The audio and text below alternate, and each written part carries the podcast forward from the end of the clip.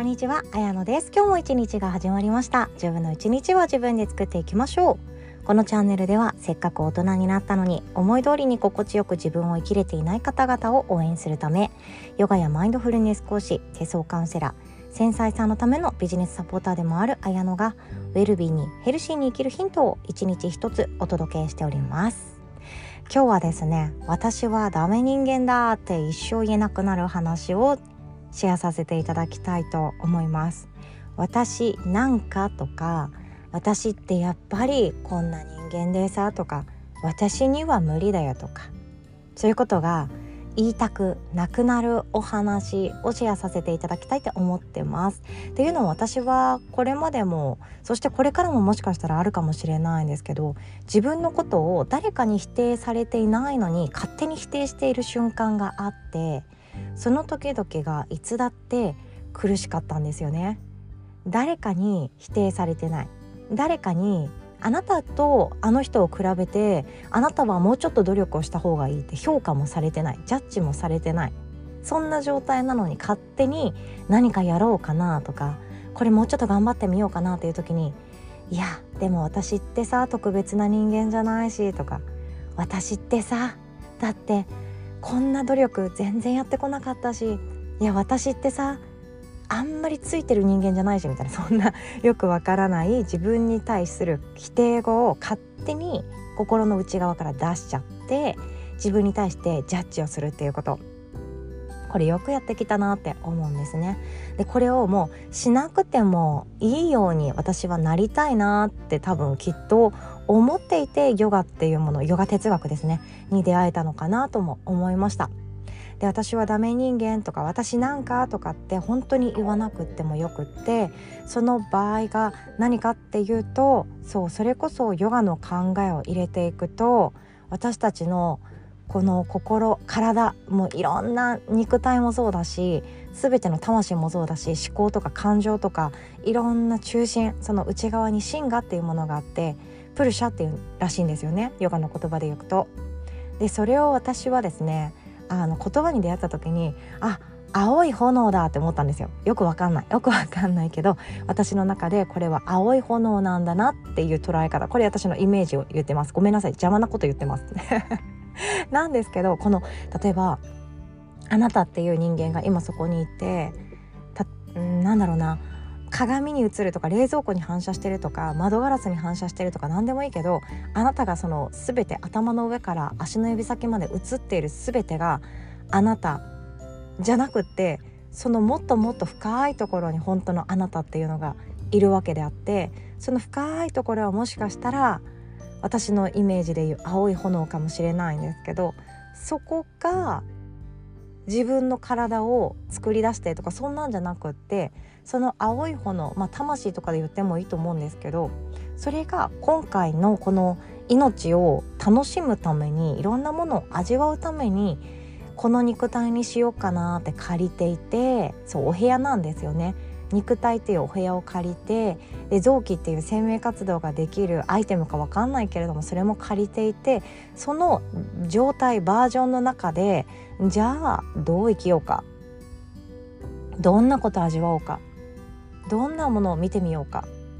でしていく。その中心にあるのが青い炎だと思っています。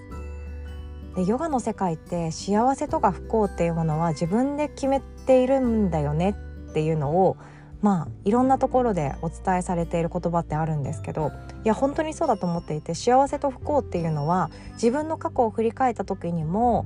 あの時のあの出来事さえなかったら私もっと幸せだったのにってよりかはあの時のあの出来事があったから今私目の前のことに注意を払えてるよねとか気をつけようって思えてるよねとかえっと、もうちょっと努力しようって思ったんだよねっていう今に生かされている。つまり不幸な経験で不幸じゃなくって今に何かつながっていく大事な経験であってそれを体験できたっていう事実はある意味幸せなんじゃないかって思っちゃうわけなんですよ。自分で言っていてド M かもしれないと思ってます。まあその話はさておき私たちはですねこの体借りてるって思ってみてください。えーと、賃貸のお部屋を借りてる感じあでも賃貸のお部屋そんなに大事にできないかもしれないですね。えーと、友達からなんかゲーム借りてるとか友達から読みたかった漫画を全巻揃えてる友達から全巻借りてみたみたいなそんな感じですよね。人のものを誰のものでもないものいや誰のものじゃない 他人のものをじゃあ借りてるとか自分のものじゃないものを借りてるものって大事に扱うわけじゃないですかそうですよね誰かに借りてる漫画の上でポテトチップス食べようなんて思わないし誰かから借りた、えっと、ゲームをしてる時にクソって言ってそのゲームゲームを投げつけるとかそういうこともやらないわけで丁寧に大切にちゃんと返せるように扱うわけなんですよね。でそれが私たちにとって実はこの肉体だとしたらこの肉体っていうその青い炎が詰まっている本当の本当の本当のあなたが詰まっているいさせていただいているその器がこの肉体だとしたら借りてるんですよね。じゃあ自分のこの私は最近腕を振る時にちょっとプルッときたなっていう二の腕とかも毎回毎回見るたびになんで私足首もっとキュッとしないんだろうって思うこの足もなんか最近ま丸くなってきたなって思うこの顔もなんか私の毛ってゴールデンレトリバーみたいだよなって自分で思っちゃうこの髪の毛も ゴールデンレトリバーみたいに思っちゃうんですよね本当に。ワシャワシャワシャってした感覚。あれ？これ私の髪の毛とめっちゃ似てるとか思うくらい拷問なんですけどまあその話はさておき。それさえも借りてるのであれば誰かから借りてるもの自分のものじゃない借り物であればそれ否定するのめっちゃ失礼じゃないですかっていうことなんですよ。友達から漫画借りました。返す時に超つまんなかったわとかイチャモンつけながら返したくないじゃないですか。まず借りた時点でどうしても読みたいどうしても読みたいお願いだから1週間だけ貸してとか言って借りてるわけなんだから返す時にそんなイチャモンつけて返すわけないですよね。で友達から何か借りてるものがあったとしてもえーと、例えば車とかもそうですよね。レンタカーなんて本当分かりやすくって傷つけまいように。ドア開ける時も細心の注意を払い左折する時も右折する時も何度も何度も巻き込み確認をしてっていう感じで丁寧に扱うじゃないですか。で返す時にはゴミ残ってないかなとか ETC カード抜いたかなとか ETC カードちょっと危ういですよね。レンタカーして返した時に私何回も ETC カード取りに帰った覚えがあります。そんな形で忘れ物ないかな傷つけてないかな匂わないかなとかをチェックしてありがとうございましたまた使わせてくださいって返すんですよね。そう誰かに借りてるものっていうのはありがたいものなんですよね。そうこの肉体さえもありがたいものなんですよ。私は体に対して顔に対して自分の髪の毛に対してコンプレックスばかりを抱いてきてどうして私はあの子みたいにサラサラな髪の毛じゃないんだろう？どうして私はあの子みたいにカモシカ足になれないんだろう？どうして私はあの子みたいにちっちゃいお尻で大きい胸じゃないんだろう？っていう感じ。ずっとずっと自分の体にコンプレックスを抱いてもっとこうだったらいいのになんで私はっていうことばかりを考えてきた10代20代があったんですけどその時の自分に教えてあげたい。全部借りてるのになんでイチャモンつけるって。今の私もそうです。この声だってえーと、この見ている世界の感覚だってもしかしたら借り物かもしれない。でもその奥深くでは自分だけにしかわからない青い炎があるからあ今やってきたな新しいステージがとか今このチャレンジ苦しみを味わえて最高って思ってる自分もきっと奥底にはいるだろうしでそれとは別で目の前で言われた一言ちょっとショッキングな起こった出来事。それに対してあなんか私ってダメだなとかまた私はこんな目にあってとか何でああいう言い方するの？なんであの人は私のこと分かってくれないの？っていうその瞬間瞬間の湧き上がる感情とかそれがちょっと落ち着いた頃にやってくるじゃあどうすればいいんだろうっていう思考とかそういうものももしかしたら私たちは後付けカスタマイズしているものかもしれないですよね。でもそれはその中心にある青い炎私たちの魂がこの器お部屋を選んでどういう思いを抱きやすい状態でこの世界を楽しんでいくかっていう全部計画しているものだとしたらなんかちょっと面白く自分の体そして感情も思考も使えていけそうなんじゃないかななんて思いました。きっと私たちがこれからも思い通りな毎日がやってくるわけじゃないと思うんですよ。全ての人たちが自分の言うことを聞いてくれて全ての人たちが自分に対して優しい言葉を投げかけてくれて全ての人たちが自分の理想通りに全ての行動をしてくれる。そんな恐ろしい冷たい冷酷な世界なんてやってくるわけなくって隣にいる誰かは私のことを「大丈夫私はあなたの味方だよ」って言っていてたとしても本当のところは本当にわからない。でも私それでもいいって思ってるんですよね。それでもいいけれども自分がどうしたいかっていうそれをなんだろう答え合わせしていくような今日なんだと思うんですよ。答え合わせってなんか私の中で最近よく出てくるワードなんですけどね。ちょっと余談になっちゃいます。自分のちっちゃい頃に抱いた悶々としたことって大人になって答え合わせしてると思うんですよね。なんであの時お母さんはこういう発言したんだろうとか。友達全員と仲良くできない時はどうしたらいいんだろうとか。女の子のグループってすごく私の中で苦手だと思ってたし面倒くさいもんだと思ってたけどそれを心地よく楽しんでいくにはどういう学びとどういう自分の行動とどういう準備が必要なんだろうっていういろんなことを今答え合わせしているような感覚によく浸ることがあります。ちっちゃい頃って本当なんでしょう本当の初めは怖いものなかったじゃないですか。でもそれだけでやっていくと周りの人と共存できないし周りの人とうまくやっていけないから時には落ち着いて相手のことを考えるとか何であの人はああいう表情をしてああいう発言をしたのかちょっと立ち止まって考えてみる。それをやっていくといつの間にか私はさておき他人と共感するには他人の気持ちを理解するにはどうしたらいいだろうっていう自分の感情を置き去りにしてしまって大人になってしまう。でも誰かと共存することはできるし社会に身を置くことはできる。でも居心地悪い。抜け出したい。自分を辞めたくなる。そんな瞬間が私も感じたことあります。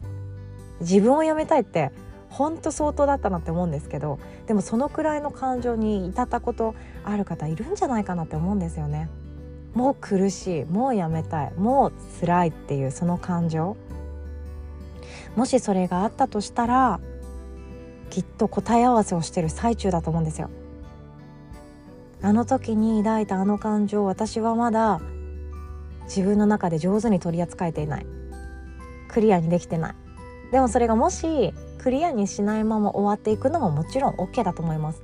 でもちょっとでも楽にしたいなとか自分の中で腑に落としてみたいなっていう時その時私たちは答え合わせを自分のこの借り物の肉体を使ってしていくんだと思うんですよ。じゃあ今度はこういう表情で相手に語りかけてみたらどうなるだろう。じゃあ今度はこういう本を使ってこの学びを経て自分の毎日に生かしてみたらどうなるだろう。だから私たちはよりよく生きたいんだと思うんですよ。今日はこんなお話でございました。私もまだまだな人間すぎるのでよりよく生きたいって思ってます。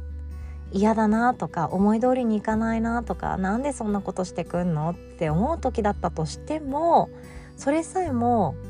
なんだろう跳ね返すじゃなくって包み込んじゃうような大きな器が欲しいって思ってます。なんか私の心のキャパシティってめっちゃちっちゃくってそのデミタスカップみたいな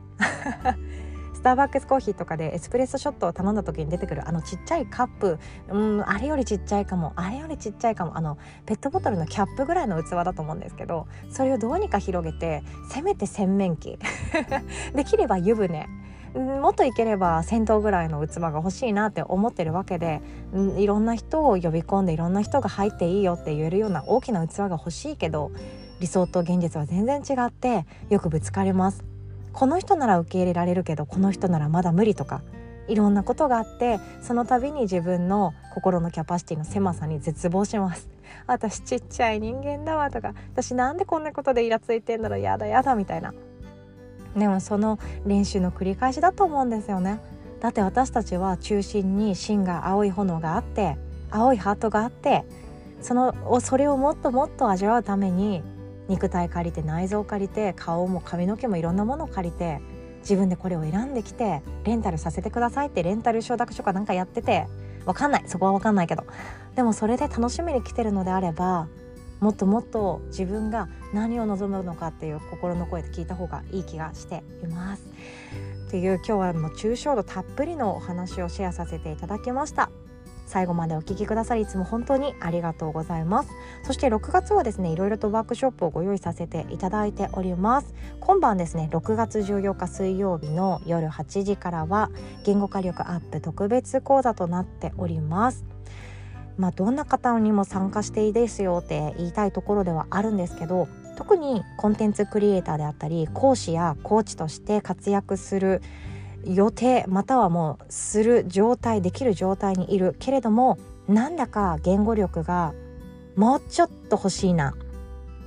であったり自分の心の内側にある本当の思いとか自分のバックグラウンドとか伝えたいものがあるけどなんか自分でやっていて薄っぺらいプロフィール欄だなとか そういうなんだか腑に落ちないということをお持ちの方に是非とも参加していただけたらなと思います。毎日毎日 SNS で発信しているのに昨日と今日なんだか変わらない。コツコツが大事だって思われてるけれどもなんだか自分の出会いたい人に出会えない。なんでだろう。こんなに毎日頑張ってるのに。自分の理想とするクライアントさんにまだ出会えないなんで？私こんなに言葉にしようと努力してるのにっていう方に是非とも何かヒントを得て帰っていただきたいなと思います。で言語化力っていうものをゲットさえしていただければ自信がなくてもファンって増えます。私自身はまだまだの人間なんで学んでる最中ですねでも届けたい思いをもっと楽に伝えられるようにもなります SNS でもし発信されるのであれば中身っていうものが色濃く具体化されて低リスクで唯一無二のあなたのビジネスを大きくすることだってできます。オリジナルなサービスや商品をいい価格帯で自分の理想とする価格帯で提供することだってできます。周りからも自分自身でも自分の価値っていうもの生き方っていうものを実感できて自分の人生ああ私自分に生まれてよかったって肯定できるようになっていきます。それはもしかしたらふんわりと浮いたままになっている自分の心の内側を言語にしてみる言葉にしてみる色付けしてみる。そんなところから始まるんじゃないかなとも思っております。詳細はこの音声の概要欄の URL リンクからチェックしていただけますと嬉しいです。お会いできますの楽しみにしております。なお参加料は無料となっておりますのでご安心ください。でまたですねアーカイブ VTR がで学びたいっていう方はですね申し込みの時に一言メッセージをお書きいただけましたらアーカイブって、うん、自己シェアさせていただきますのでそちらも楽しみいただけたらなと思います。では今日もお互い素敵な一日を作っていきましょう。おしまい。